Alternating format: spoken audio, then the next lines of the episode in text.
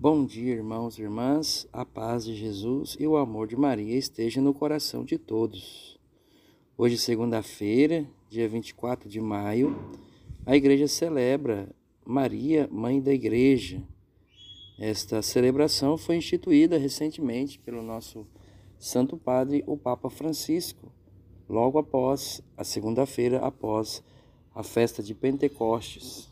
Que se em Pentecostes nasce a igreja, Maria, a mãe da igreja, é aquela que nos conduz na vida de fé. Hoje também é dia de Nossa Senhora Auxiliadora, tão invocada pela congregação dos Salesianos. Hoje, na palavra de Deus, na primeira leitura desta Santa Missa de hoje, nós ouviremos o relato do pecado original, em Gênesis capítulo 3.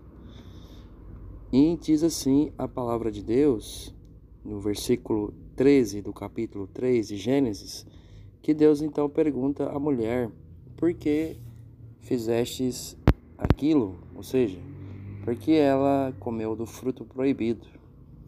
E a mulher, Eva, vai dizer a Deus na resposta bíblica: A serpente enganou-me e eu comi.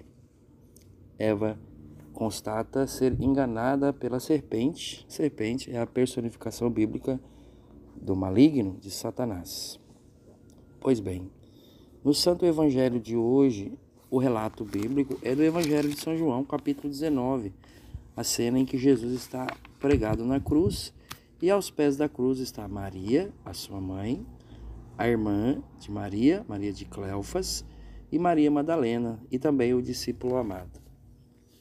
Fazendo uma leitura paralela, comparativa, podemos entender que, assim como Eva foi enganada pela serpente nas origens do livro do Gênesis, agora no Evangelho é a nova mulher ou a nova Eva que, com o seu sim e com a sua vida de ofertando a Deus, engana a serpente. Ou seja, porque ela agora está dando o fruto do seu ventre, o Filho Jesus, e como mãe oferente aos pés da cruz, o oferta ao Pai por toda a humanidade.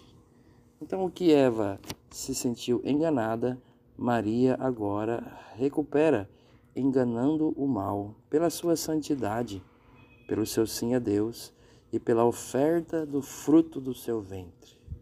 Se no fruto proibido concebemos o pecado, no fruto bendito da Virgem Maria, recebemos o Salvador.